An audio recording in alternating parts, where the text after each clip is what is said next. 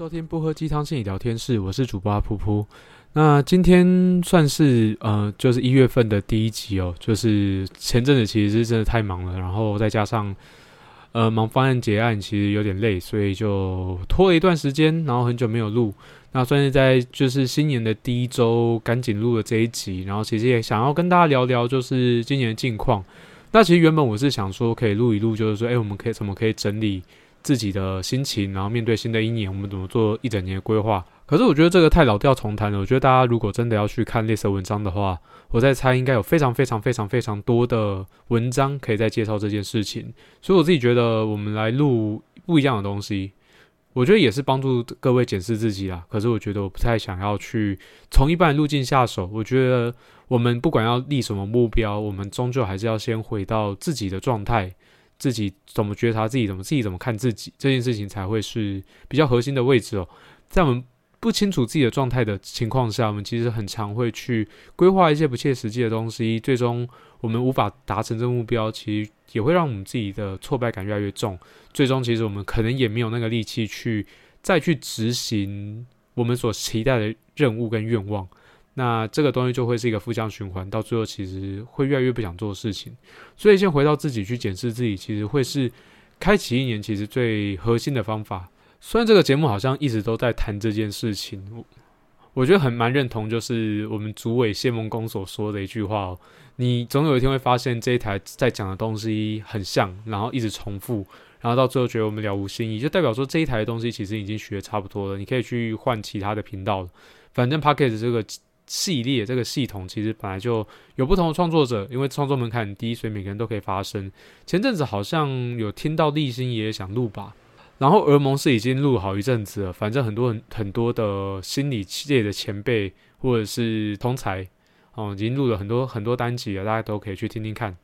我自己私人推荐是小宝搓汤圆啊，毕竟老朋友，然后他们录的集数也蛮精彩的，如果说会去客串，然后顺便帮忙去做一下推广哦，大家有空可以去听听看小宝搓汤圆。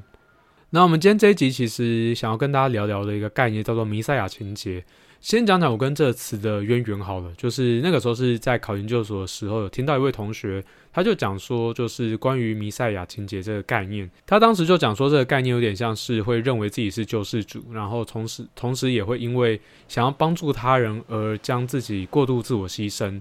那这个概念其实我觉得还蛮符合我们所有人，尤其是助人工作者。呃，我们再去为了一个目标做出很多的牺牲，做出很多的奉献。那这个概念，我觉得还蛮值得分享给大家。尤其是在检视自我生活的时候，我们到底现在在做的工作是基于自己的兴趣，还是说在这个过程里面，其实我们做了太多的自我牺牲？自我牺牲的对象其实不外乎就是 maybe 是家人啊，maybe 是朋友啊，maybe 是伴侣。那我们把自己的自我交换出去，然后希望能够成就更大的呃光景吗？可是这件事情其实终究到底对我们自己个人而言，会不会有什么样的危害？或者是我们这个自我牺牲，到底是因为我们想要为这些事情负责，还是我们在为他人负责？或者是我们一直在承担一个我们其实自己永远都无法收下来、无法吃下来的一个责任？那这个东西长久下来，想必是对于我们自己个人的心理健康会有些危害了。可是它就是一个还蛮有趣的概念，就是那个时候我记得还蛮深刻。那基本上就是弥赛亚情节，就是我们现在解释一下弥赛亚这个几个字的起源哦。弥赛亚其实在圣经里面，它指的会是一个救世主的概念。那所以弥赛亚情节也就是指救世主情节。那讲它是救世主这个东西，可能过于戏剧化。那因为其实我们可如果说我们有现实感的话，我们大概知可以知道，这个世界上本来就没有所谓救世主哦，就是我们终究是要为自己的行为负责。每个人也各自顾好各自的责任，那基本上这个世界就会非常的安好。那原则上，人类文明势必也会因此而朝向正向发展嘛。我们每个人都顾好，所有人都在做好事，那势必我们的总和就是往好的方向发展。那可能弥赛亚情节这个概念，其实就是在讲说，我们会过度的将他人需要被拯救这件事情当成是自己的责任。这件事情也最后会变成我们过度的为一些我们认为的弱势负责。但我自己在工作里面，其实有的时候也会以此为戒。我们是不是真的在帮助他，还是我们其实是因为我们看到他的状态，我们把自己的情境啊、自己的生活也投射进去，于是我们很大力的去帮忙他，很大力去拯救他。可是这个责任终究还是他要去扛，这是他要去承担的责任。那这件事情最后其实也不见得会有所起色，因为你不太可能去拯救一个他其实不知道自己要需要被救，他不需要真的获取什么样的帮忙的一个人。那这件事情其实最后会变成是，毕竟是双头马车嘛，我们其实中间可能没什么交集，我们是两条平行线，我们最终会有很多的拉扯。那最终我们这样子的助人关系，可能反而无疾而终。所以，我们去澄清自己到底是在帮他还是帮自己？我们在拯救的是我们自己内心的那个缺憾，还是说我们其实在拯拯救或帮忙这个人？可是这件事情还是回过头来。老调重弹一句话，就是天助自助者嘛。如果他自己没有意识到他自己可能有需要一些小小的改变，需要有一些调整，这样才不会让他自己重复的陷入他那个可怕的泥淖里面。那这个就是他需要去看到他自己需要觉察的部分，而不是我们需要去抓着他说你就照着做就对了，你就无论如何照着做，你就不会再有这些为难了。这件事情其实到底是我们在填补我们自己那个受伤啊，或者是我们自己不足的那个洞，还是说其实我们在拯救他？这个其实是每个助人者都会遇到的一个功课。其实我们很难免会为了我们身边在乎的人去做一些弥补。就举例来讲，好了，就是有些无私奉献给自己子女的妈妈，其实不见得是在帮忙自己孩子长大。我们甚至会看到有一些那种揠苗助长的行为，这个快可能就是来自于说，这个是他童年或求学时期的一个缺憾，可是他并没有看到他的子女跟他的状况不一样，他的子女跟他的兴趣不一样，他的子女想选择的东西跟他当年是不一样的，可是他很努力的想要说，诶，你的成绩不好，我想办法帮你修，想办法帮你补，你先你就好好念书，那这个东西其实就是我们的需求其实从来没有对上。可是你却一昧的想要用你的方式，用我们自己认为的方式去帮助一个他甚至不觉得需要帮助的人。那这个时候就是回归到呃，就是各位今年所立下的一些新年新计划哦，新年新气象，我们新年要追求的目标。我们这些目标到底是因为我们自己而去设立的，还是我们试图去弥补某些伤痛、某些漏洞？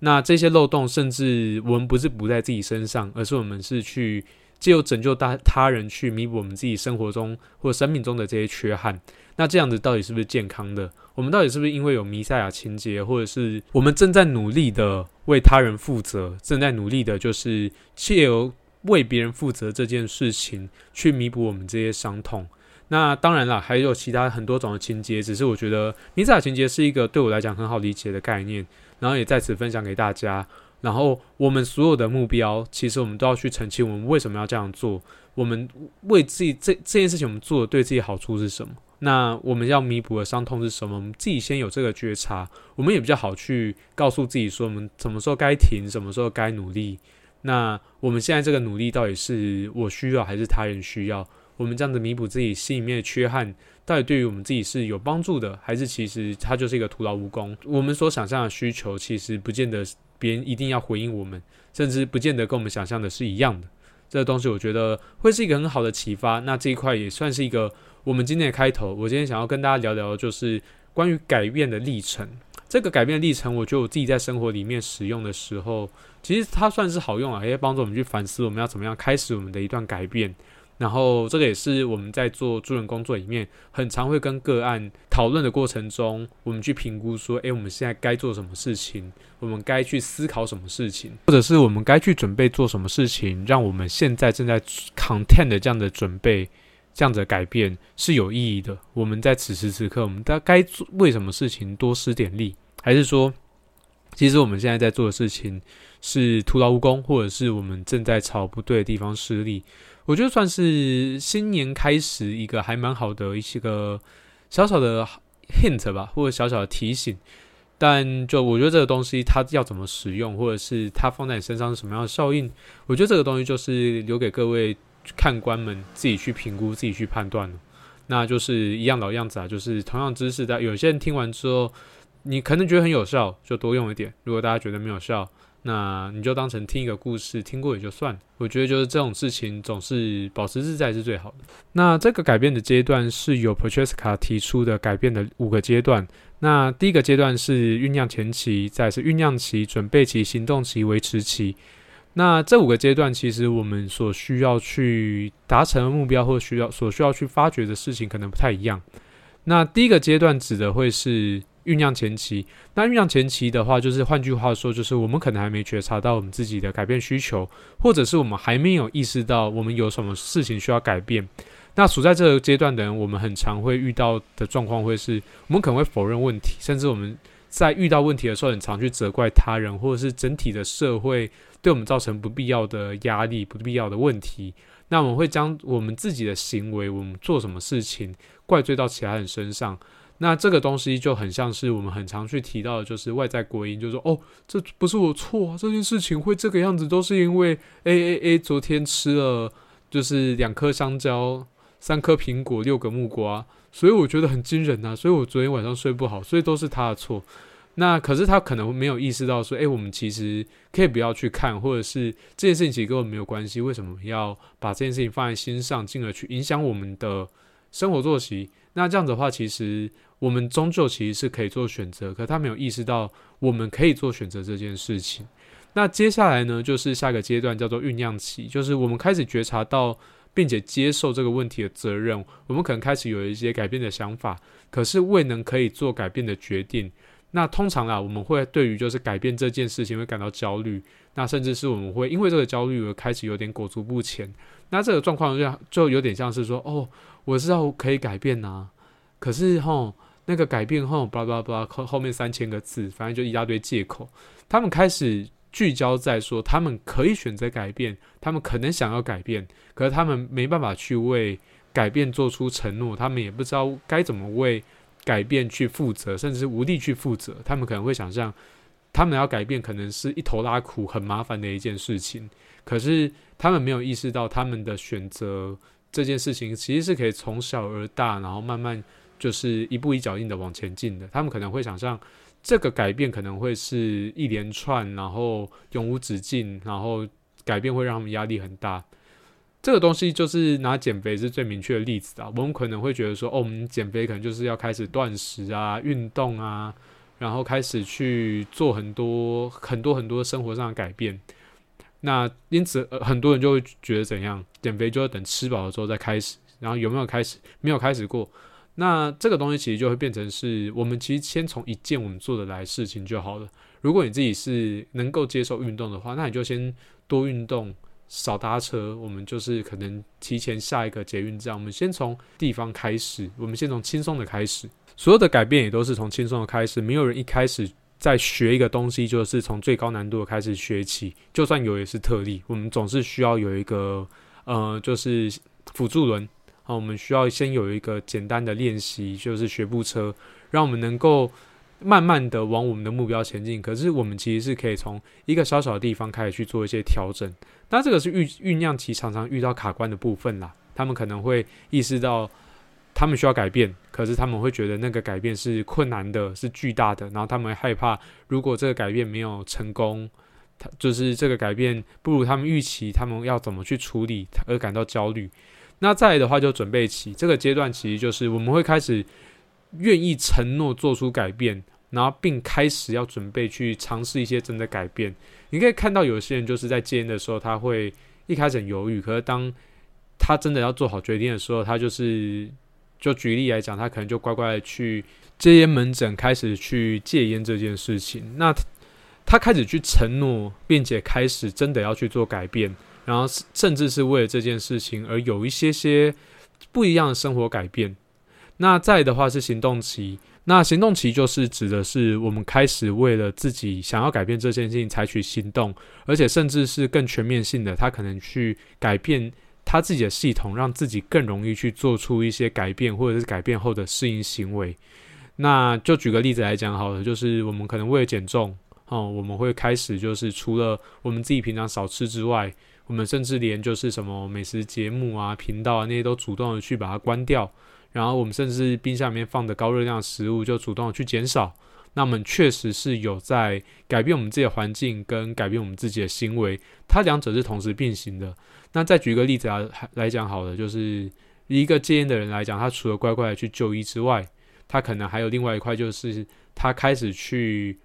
把他的就是想要买烟的钱，可能放到一个地方藏起来，或者是存起来，或者在去买烟之前，就是念一下手中的字条，或者看一下手中的图片，提醒自己不要抽烟。他开始去改变他自己的环境，那甚至是更直接的是，他可能绕过那些可以买烟的，就是便利商店，或者是自动贩卖机，或者是他也减少就是跟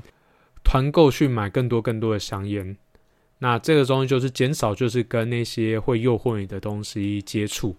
那再来下一个阶段的话，就是维持期，就是干已经做出改变了。例如说，他已经真的戒烟了，或者是他已经开始确实已经变瘦了，他减重已经有其实有一定成效了。那接下来的话，他要去试着做的事情，我们需要做的事情就是维持自己的改变，因为其实改变的维持是需要一段时间的。我们可能就是好不容易瘦下来，可是我们对于就是那个吃东西的习惯还是一样。然后我们对于就是自己的身体健康的观点，可能还是有一些旧有的习惯。那之前有就一个就是健身的运动，叫做二十一天连续做伏地挺身。那当然啦，就是有一个说法是，我们要维持一个好的习惯，我们需要二十一天的或者是更多的时间，才能转变一个人生活形态。所以维持期的重点其实就在于说，我们要改变生活形态。我们要怎么样去让我们自己的生活形态更能够符合我们所期待的改变？我们更接近我们想要成为的人的样子。那所以这个东西，我觉得回过头来讲，去看各位我们的新年新希望。有些人可能会想说：“哦，我今年就是要，呃，就是例如说啦，就是他可能就是想要好好的研究股票，好好研究投资理财，想要让自己能够存上第一桶金。”那这个东西叫做他可能就是他可能已经在酝酿到他想要开始改变，然后他也开始尝试要去做改变，他可能在酝酿期到准备期中间。那可是我们的生活习惯是不是已经跟上我们这样的改变？还是说哦，我们虽然说好像我们心心里面叨叨念念的都是我们要好好学好理财，可是我们钱还是去买在一些永远不会增值，然后甚至是我们总是为了自己的欲望而让我们的存款变少。那又者或者是有些人可能今年的期待是能够跟自己的家人能够好好的相处，好好的和解。可是呃，他可能在准备或者在酝酿做这件事情，可是他们可能会因为害怕说，哦，就是如果说我跟我父母亲接触，或者是跟我其他某些我很重视的家人接触，我们可以我们会因因此而再次受伤。他开始改变不足足裹足不前，而进而就是他可能选择就是。假日还是躲在家里面，还是躲在房间里面？那这个东西可能我们要先去看，我们是为自己定了一个其实不在我们自己责任上面的目标。我们试图想要去弥补某些我们自己的缺憾，可是我们其实是在为他人的行为负责。我们在试图拯救这个关系，或试图拯救他人。可重点是，这个拯救可能是来自于我们自己有一个缺憾要弥补。我们有没有办法开始去意识到我们的改变在我们自己的责任身上？那我们愿意为自己的承诺改变？那如果说以我们刚刚讲的说，我们想要跟父母亲和解，那你有没有办法先去让自己那个可能没办法被好好照顾到那个心里面脆弱的那个孩子，可以先好好被照顾到，然后好好的去接纳你自己，去接纳我们身边的人，他可能就真的不会是一个好父母亲或一个好朋友，可是你是一个很好的你。或许他们没办法好好照顾你，可是你有权利好好照顾你自己，你有这个责任好好照顾你自己。那我们才会比较容易进入到说，我们要准备去做好改变，我们要怎么去善待自己？我们先善待好自己之后，再回过头来讲去善待自己身边的人。那再的话，就是我们生活形态怎么样让自己变得更像自己的样子？如果说我们是一个渴望、渴望爱、渴望被爱的人，那我们是不是要先让自己能够处在一个或创造一个就是可以被爱、被接纳、被拥抱的一个情境里面？那如果说我们想要变成这样的人，我们是要花一点时间，我们需要去改变我们自己的生活形态，而不是只有改变这个单独的行为而已。我们要去改变的是一个生活形态，因为如果说我们呃我们生活形态没有改变，我们只有改变一件事情，我们这个习惯很难形成，甚至它好不容易形成的那个把火，可能又再次被我们旧有的生活形态改变掉。我们要怎么样让自己的生活形态？也变得稳定，让自己能够习惯于照顾自己，让照顾自己这件事情变成是我们生活的一部分。那这个东西可能就会是我们去看我们今年我们的年度目标，我们需要去反思的东西。今天我们其实聊了两个东西，我觉得我可以再重复一下，因为这两个概念其实离得蛮远的，可是对我来讲，在我大脑里面它是有相关的，所以我这边还是把它串起来。第一个，我们谈的是弥赛亚情节，我们是不是有把我们自己期待被拯救，我们要为自己负责的那个责任，转移到我们希望能够透过拯救别人来去填补我们自己内心的伤痛跟缺憾的弥赛亚情节？那第二个的话，就是我们改变的五个步骤啊，五个阶段。第一个的话是酝酿前期，就是我们还在否认我们可能遇到问题，还有我们在责怪他人。那第二个是酝酿期，我们开始接受我们该为这个问题负责，我们也开始想要改变，可是我们会因为害怕失败而焦虑、而恐惧，而让我们自己裹足不前。那再的话是准备期。我们已经开始承诺要去做改变了，并且开始要，并且开始尝试我们要做什么样的改变。那再的话是行动期，那我们现在已经开始正在做改变，我们改变的行为，同时也为我们自己所处的环境做出一些改变。那维持期就是我们已经做出了改变了，那我们需要维持我们这些改变。我们可能要关注的，除了我们自己行为上改变之外，我们还需要去处理的事情是，我们需要去转化我们自己的生活心态。我们要让我们自己这个改变，透过改变我们的生活心态，让它变得越来越稳定。这个改变最终会变成一种习惯，我们开始不太需要花力气去对抗那个阻挡改变的惯性。那这一块的话，我觉得会是我们在我们去建立年度目标的前面，我们可以先去想，我们现在所建议这些这些年度目标，我们可以怎么去检核，我们怎么去做一些调整，做一些修正，让我们今年。在年尾的时候，我们不至于看到我们的年度目标没有成就感，只有满满的愧疚而已。那以上就是这一集的不喝鸡汤心理聊天室，我是主播阿噗噗，祝大家早安、午安、晚安，然后祝大家就是 Happy New Year。那希望大家接下来每天都过得很愉快、很开心哦，祝大家都平安，谢谢大家。